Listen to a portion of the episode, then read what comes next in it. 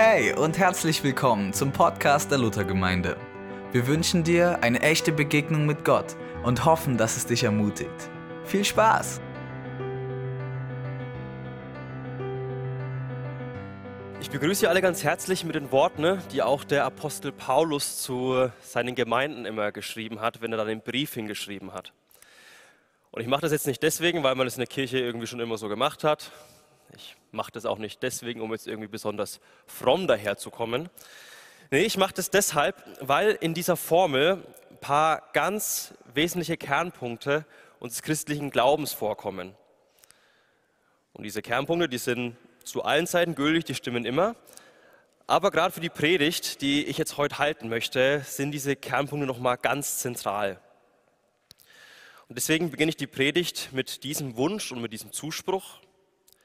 Ich wünsche euch Gnade und Friede von Gott, unserem Vater und von Jesus Christus, unserem Herrn. Wir haben es schon ein paar Mal gehört, heute ist der erste Advent und das bedeutet auch, dass heute ein neues Kirchenjahr beginnt. Hier in Deutschland feiern wir ja immer ziemlich intensiv den ähm, Beginn eines neuen Kalenderjahres. Ja, also der 31. Dezember, man trifft sich mit Familie, mit Freunden, dann gibt es was Leckeres zu essen, man schaut Dinner for One, dann kommt irgendwann der Countdown, 3, 2, 1, man stoßt an und freut sich, dass das neue Kalenderjahr beginnt. Und dagegen gibt es auch überhaupt gar nichts einzuwenden, das machen wir auch so. Ich liebe es, Silvester zu feiern. Was mir nur aufgefallen ist, ist, dass daneben der Beginn des neuen Kirchenjahres also heute der erste Advent, dass der daneben immer so ein bisschen untergeht.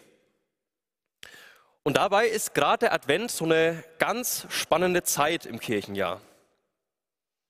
Das Kirchenjahr, das hat ja zum Ziel, dass die wichtigsten Eckdaten des christlichen Glaubens im Verlauf eines Jahres immer wieder vorkommen. Und die Idee dahinter ist, dass unser Leben ja immer im Kreis verläuft gibt in unserem Leben so immer wiederkehrende Zyklen. Ja, also ein Tag, wir haben Morgen, Mittag, Abend, Nacht. Kommt der nächste Tag, Morgen, Mittag, Abend, Nacht. Dann, wenn wir auf die Woche schauen, wir haben Montag, Dienstag, Mittwoch, Donnerstag, Freitag, Samstag, Sportschau, dann kommt die Tagesschau und dann kommt der Sonntag. Und dann kommt die neue Woche, Montag, Dienstag, Mittwoch, Donnerstag, Freitag, Samstag, Sportschau und dann kommt der Sonntag. Und das Gleiche gilt fürs Jahr dann auch wieder. Wir haben Frühling, Sommer, Herbst und Winter, Frühling, Sommer, Herbst und Winter. Also unser Leben, das verläuft ja immer in Kreisen. Und genauso nimmt auch das Kirchenjahr diese zyklische Abfolge unseres Lebens wahr und integriert dann so die wichtigsten Aspekte, die den christlichen Glauben ausmachen, in diesem Jahr. Und in diesem Kirchenjahr, und das ist jetzt wichtig, da geht es um nicht weniger als um Gottes Geschichte mit uns Menschen. Und es ist der Auftrag der Kirche, dass wir diese Geschichte wieder und wieder, Jahr für Jahr erzählen. Von dieser Geschichte zeugt die Bibel und wir lesen auf den ersten Seiten, dass da wirklich sehr, sehr früh schon die alles entscheidende Frage gestellt wird.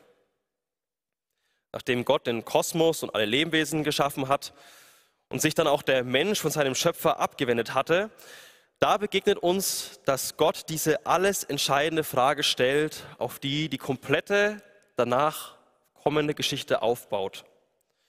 Und diese entscheidende Frage heißt, Adam, wo bist du? Mensch, wo bist du? Und weil diese Frage so die alles entscheidende Frage ist, ist die Geschichte, die darauf aufbaut, so wichtig. Und weil diese Geschichte so wichtig ist, könnte man sagen, ist eben auch das Kirchenjahr so wichtig. Und das ist meine wirklich große Überzeugung. Wir dürfen nicht müde werden, diese Geschichte immer und immer wieder einander zu erzählen, weil wir sie sonst vergessen würden. Wir befinden uns ja heute auf einem quasi unüberblickbaren Markt der Möglichkeiten und Weltanschauungen. Und wenn die Kirche in einem solchen Milieu noch irgendwie von Bedeutung sein will, dann ist es, glaube ich, so wichtig, immer wieder zu diesen Wurzeln zurückzukehren. Weil was sonst hat die Welt, der, die Kirche der Welt zu bieten? Ne? was die Welt nicht auch von anderen Akteuren unserer Gesellschaft bekommen könnte. Alles, was wir haben, ist doch diese eine Geschichte, die Gott mit uns Menschen schreibt. Und die Kerndaten dieser Geschichte, die werden im Kirchenjahr eben erinnert. Und wir, die wir dieses Kirchenjahr immer wieder neu feiern, wir werden wiederum von dieser Geschichte geformt. Wir werden dadurch verändert. Ich nehme deshalb so viel Zeit dafür, weil es wirklich so, so wichtig ist. Und ja, gerade der Advent, den wir heute feiern, nimmt da eine ganz zentrale Stellung ein.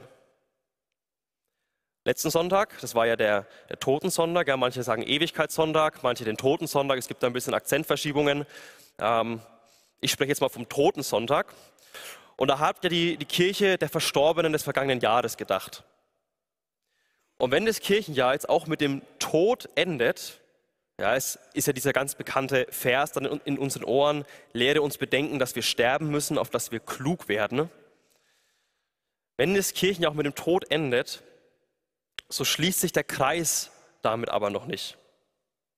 Ja, also wenn hier der erste Advent ist, dann feiern wir einmal rundherum das Kirchenjahr und dann kommt hier der Totensonntag.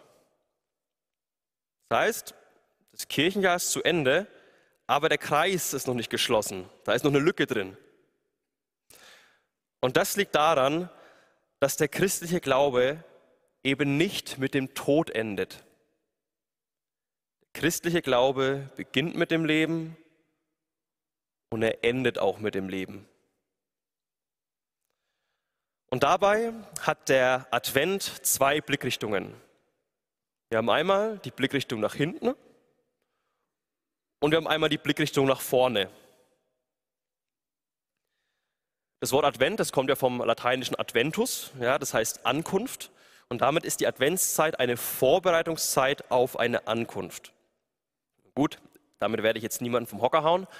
Aber wir feiern im Advent die Ankunft unseres Herrn Jesus Christus. Und ganz intuitiv denken wir natürlich an die Weihnachtsgeschichte.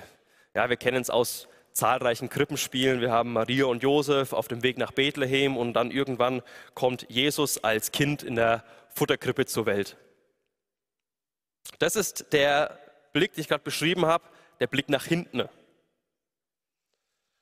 Und im Advent, da gibt eben Gott zum ersten Mal eine Antwort auf die Frage, die ganz am Anfang der Bibel gestellt wurde. Ja, da hieß es ja nach dem Sündenfall, Adam, wo bist du? Und dann an Weihnachten gibt Gott eine Antwort darauf, wenn er durch den Engel sagt, Fürchtet euch nicht, siehe, ich verkündige euch große Freude, die allem Volk widerfahren wird, denn euch ist der Heiland geboren, welcher ist Christus, der Herr in der Stadt Davids.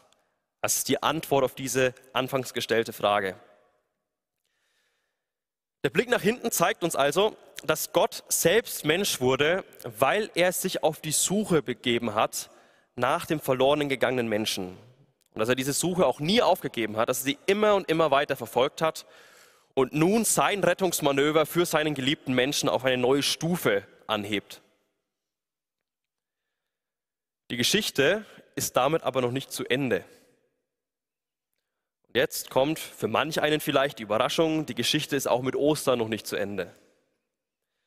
Klar, Gottes Rettungsmanöver findet im Tod und in der Auferstehung Jesu so den absoluten Höhepunkt. Ostern ist ein ganz entscheidender Einschnitt in dieser Geschichte. Und wenn wir in unserer Metapher bleiben wollen, können wir sagen, das ist der Höhepunkt oder auch der, der entscheidende Wendepunkt dieser Geschichte. Aber eben noch nicht das Ende. Das Ende wird auch nicht durch Christi Himmelfahrt markiert oder auch nicht durch Pfingsten, und dass der Totensonntag nicht das Ende bedeutet, das habe ich auch gerade schon veranschaulicht. Wenn wir nach dem Ende unserer Geschichte fragen, dann müssen wir vom adventlichen Blick nach hinten zum adventlichen Blick nach vorne wechseln. Der Advent ist nämlich nicht nur eine Vorbereitungszeit auf das erste Kommen Jesu als Kind in der Futterkrippe, sondern der Advent ist gleichzeitig auch eine Vorbereitungs- und auch Gedenkzeit auf das zweite Kommen Jesu, dann als Herr über den gesamten Kosmos. Jetzt erinnern wir uns an die Formel, die ich anfangs gesprochen habe, die Paulus an seine Gemeinden immer geschrieben hat. Ja, ich wünsche euch Gnade und Friede von Gott, unserem Vater und von Jesus Christus, unserem Herrn. Es liegt in diesem Begriff Herr mit drinnen, dieser Blick nach vorne.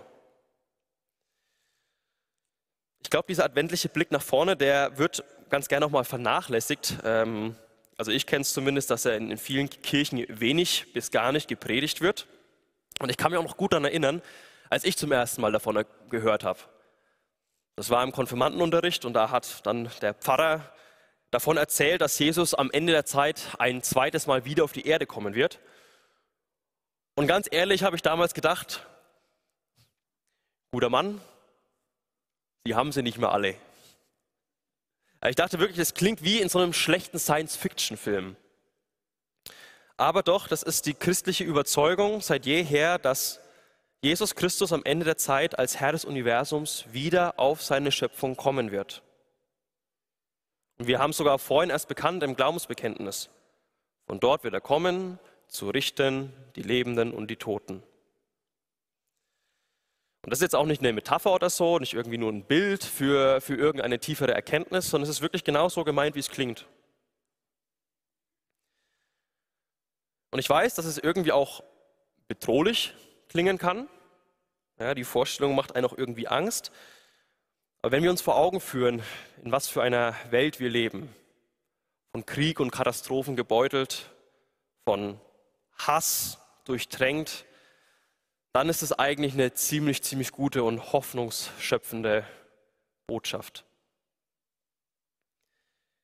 Ich komme so langsam zum Ende meiner Einleitung und ich hoffe, ihr seid noch alle da. Das war jetzt nur der Anfang, das eigentliche kommt jetzt erst noch. Ich fasse nochmal zusammen. Also, im Advent feiert die Christenheit zwei Dinge. Sie richtet einmal den Blick nach hinten ähm, auf das erste Kommen Jesu als ein Kind in der Futterkrippe und sie richtet zweitens den adventlichen Blick nach vorne und bereitet sich darauf vor, dass Jesus eines Tages, und niemand weiß genau wann, aber dass er eines Tages wiederkommen wird als der Herr des gesamten Universums. Das ist die doppelte Bedeutung des Advents.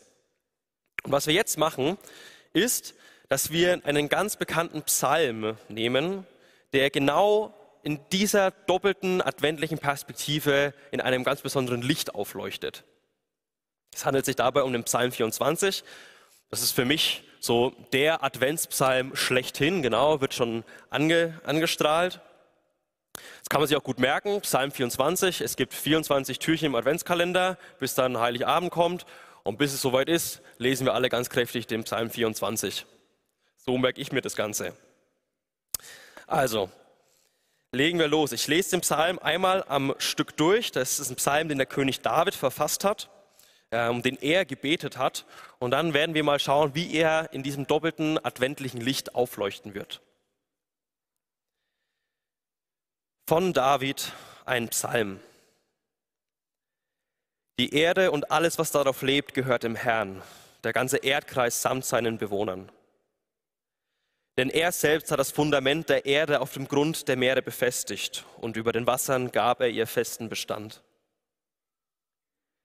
Wer darf zum Berg des Herrn hinaufgehen und wer darf an seiner heiligen Stätte vor ihm stehen? Jeder, dessen Herz und Hände frei von Schuld sind, der keine Götzen anbetet und keinen Meineid schwört. Er wird Segen empfangen vom Herrn. Gott, sein Retter, wird ihm in Treue begegnen. Daran erkennt man Gottes wahres Volk. Menschen, die nach ihm fragen. Es sind die, Herr, die deine Nähe suchen und vor dein Angesicht treten. Sie sind die rechten Nachkommen Jakobs.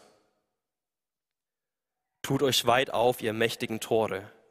Gebt den Weg frei, ihr uralten Pforten, damit der König der Herrlichkeit einziehen kann. Wer ist der König der Herrlichkeit? Es ist der Herr, stark und mächtig der Herr mächtig im Kampf. Tut euch weit auf, ihr mächtigen Tore, gebt den Weg frei, ihr uralten Pforten, damit der König der Herrlichkeit einziehen kann. Wer ist der König der Herrlichkeit? Der allmächtige Herr, er ist der König der Herrlichkeit.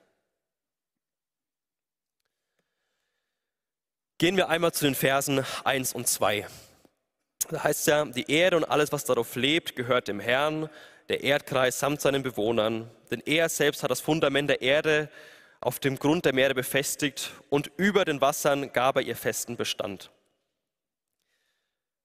David spielt hier auf die Schöpfung an.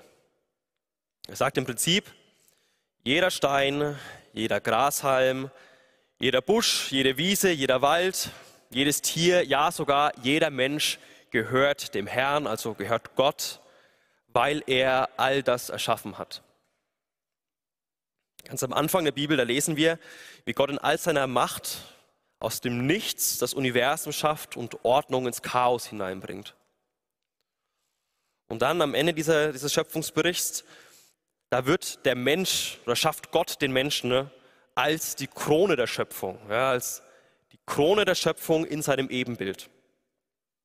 Man könnte jetzt ganz viele wertvolle Aspekte dazu sagen, ja, aber wir wollen jetzt mal wirklich speziell in dieser adventlichen Perspektive bleiben. Und dabei fällt eine Sache auf. Wenn Jesus Christus in einer Futterkrippe geboren wird, dann liegt da nicht einfach nur ein Baby wie jedes andere auch. In dieser Futterkrippe, da liegt Gott selbst. Aus dem Neuen Testament wissen wir, dass Jesus selbst, der Sohn Gottes, bei der Schöpfung der Welt beteiligt war. Also er ist nicht einfach eine Schöpfung, wie auch wir und alles andere geschöpf, äh, geschaffen wurden. Er selbst war beteiligt bei der Schöpfung und ist übrigens auch daran beteiligt, dass unsere Welt, wie sie hier ist, zusammengehalten wird. Er ist weiterhin jede Sekunde am Wirken. Der Schöpfer kommt also in seine eigene Schöpfung hinein. Und warum ist es notwendig? Vers 3.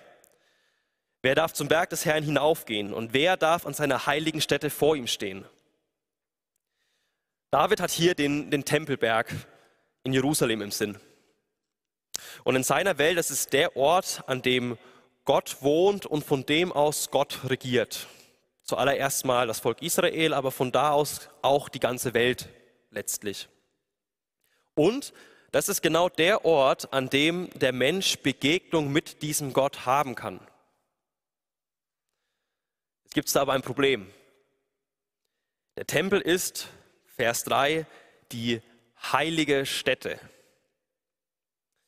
Heilig bedeutet hier von einer ganz anderen Beschaffenheit.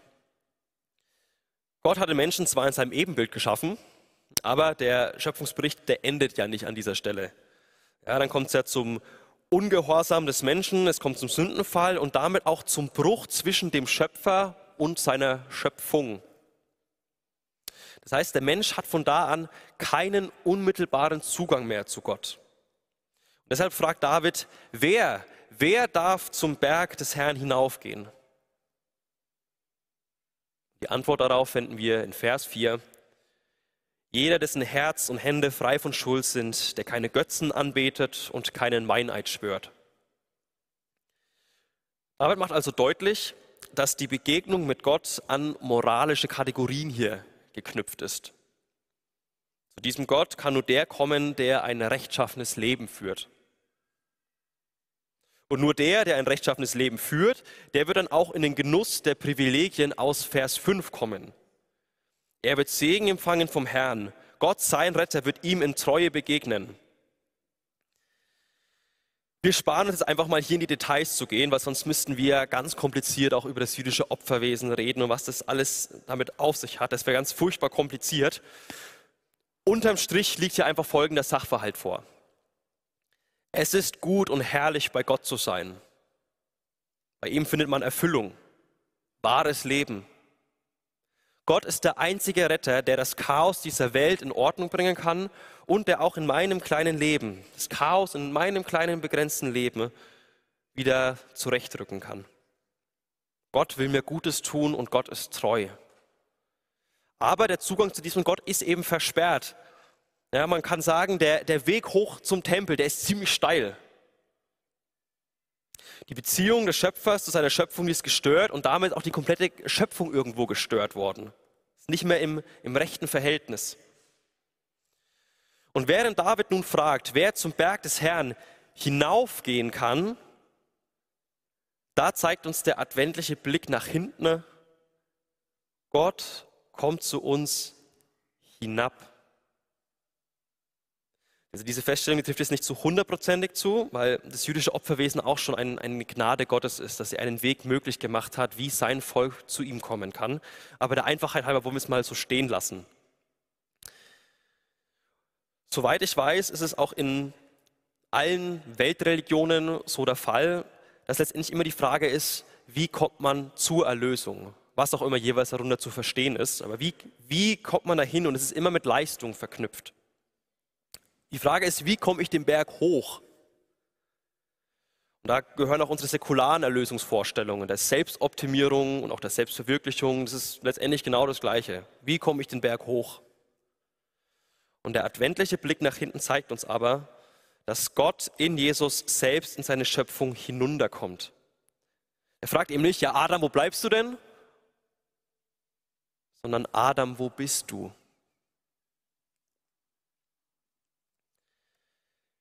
Bis hier haben wir jetzt im Psalm mal unter dem Licht des adventlichen Blicks nach hinten äh, betrachtet.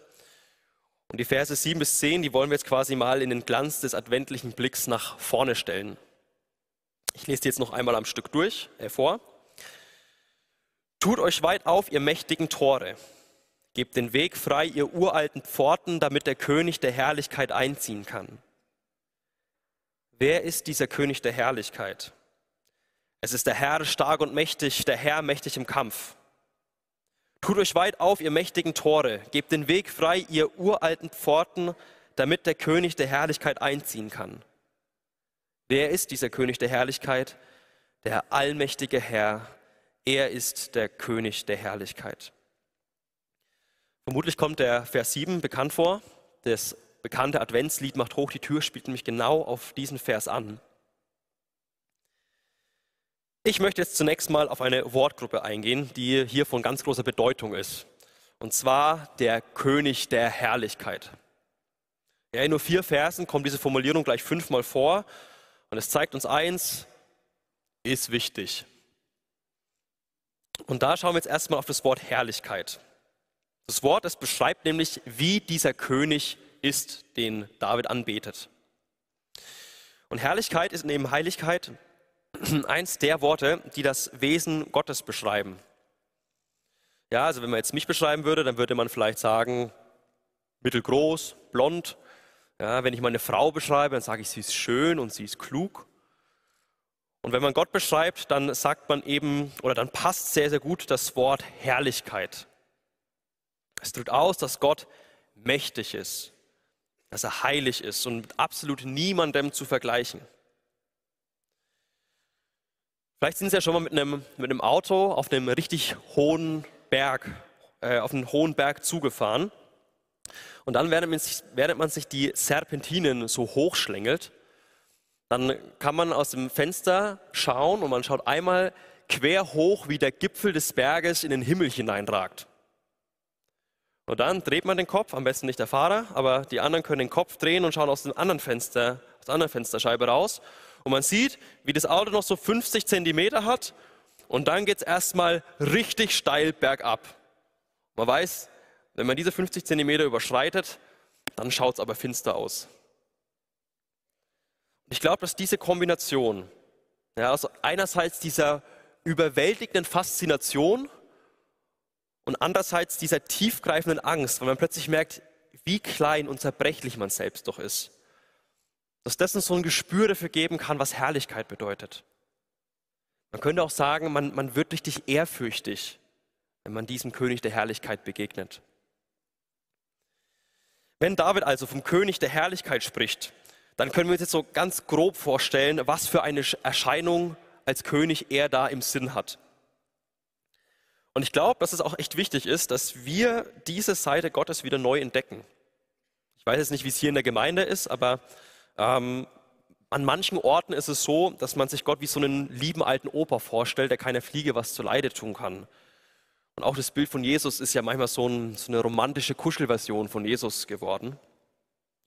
Und bloß, dass wir uns nicht falsch verstehen, ich glaube auch gerade die fürsorglichen Aspekte Gottes, von der die Bibel ja auch ganz deutlich spricht, die sind super wichtig. Ganz, ganz wichtig. Aber sie sind eben immer nur ein Teil des gesamten Bildes, ein Teil des Ganzen.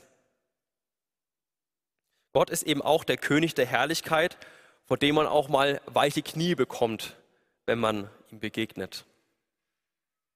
So, jetzt haben wir uns die Herrlichkeit angeschaut, jetzt gehen wir zum König weiter. Wenn David den Psalm mit dem Verweis auf die Schöpfung beginnt, dann macht er damit eine Sache deutlich.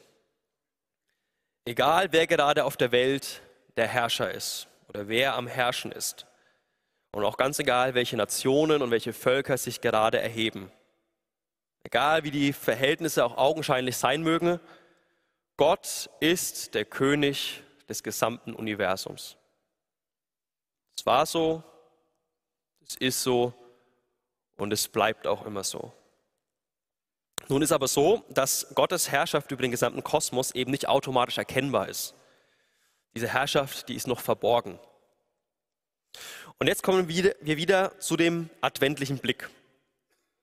David betet, dass sich die Tore auftun sollen, damit dieser König der Herrlichkeit einziehen kann und seine Herrschaft aufrichten kann.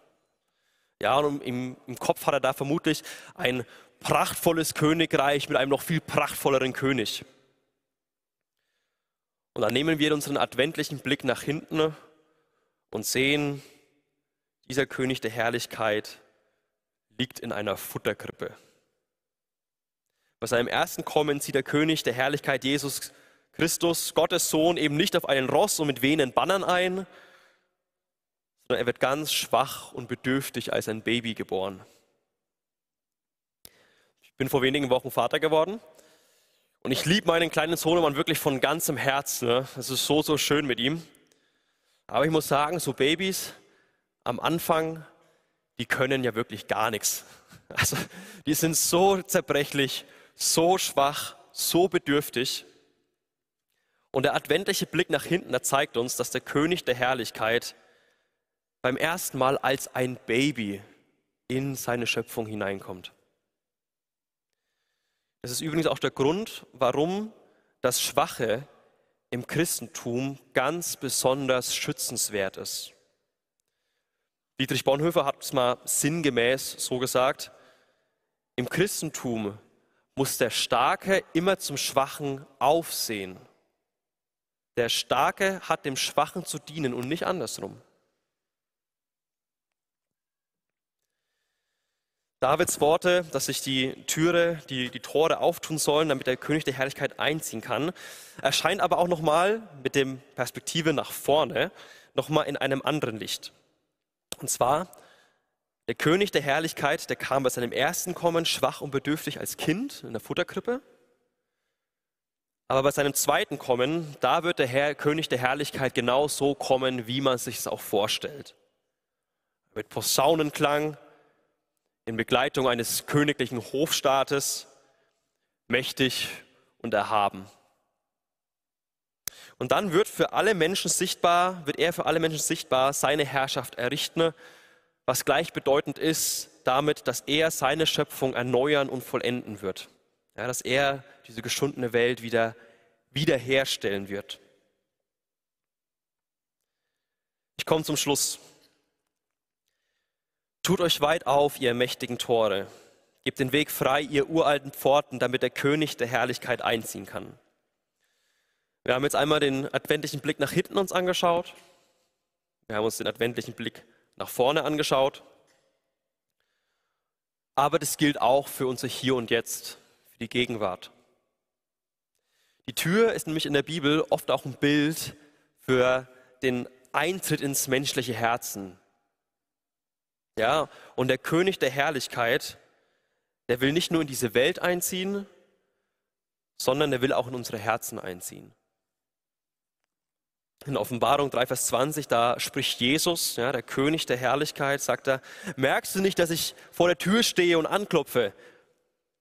Wer meine Stimme hört und mir öffnet, zu dem werde ich hineingehen und wir werden miteinander essen, ich mit ihm und er mit mir. Jesus will eine ganz enge Gemeinschaft haben mit uns Menschen. Nutzen Sie doch mal die Adventszeit, diese Vorbereitungszeit, um abends vor dem Schlafengehen diesen Psalm 24 zu beten. Denn der Psalm, ich habe jetzt zwar Stück für Stück erklärt, aber das soll nicht einfach nur ein trockenes Stück Theorie bleiben, sondern der Psalm will uns ja mit hineinnehmen. Es ist ein Gebet. Es geht dabei, dass wir diesen Psalm zu Gott beten, unser Herz dabei auftun und dass wir uns vor Augen malen, wer dieser König der Herrlichkeit ist und was das bedeutet. Es ist eine Anrede. Tut euch weit auf, ihr mächtigen Tore. Gebt den Weg frei, ihr uralten Pforten, damit der König der Herrlichkeit einziehen kann. Amen. Ich schließe noch mit einem Gebet. Gott Vater, Gott Sohn, Gott Heiliger Geist, du bist der König der Herrlichkeit. Du kamst in Jesus Christus beim ersten Mal auf diese Welt ganz schwach als ein Kind. Du wirst ein zweites Mal kommen in Herrlichkeit und Pracht und wirst all das wieder herstellen und herrichten, was auf dieser Welt so schief läuft. Und wir wollen jetzt hier beten, dass wir dir begegnen dürfen, dass du auch in unsere Herzen einziehst und dass wir die Adventszeit erleben als eine Zeit, in der wir dir begegnen und in der wir uns von dir verändern lassen. Das ist unsere Bitte und unser Gebet. Amen.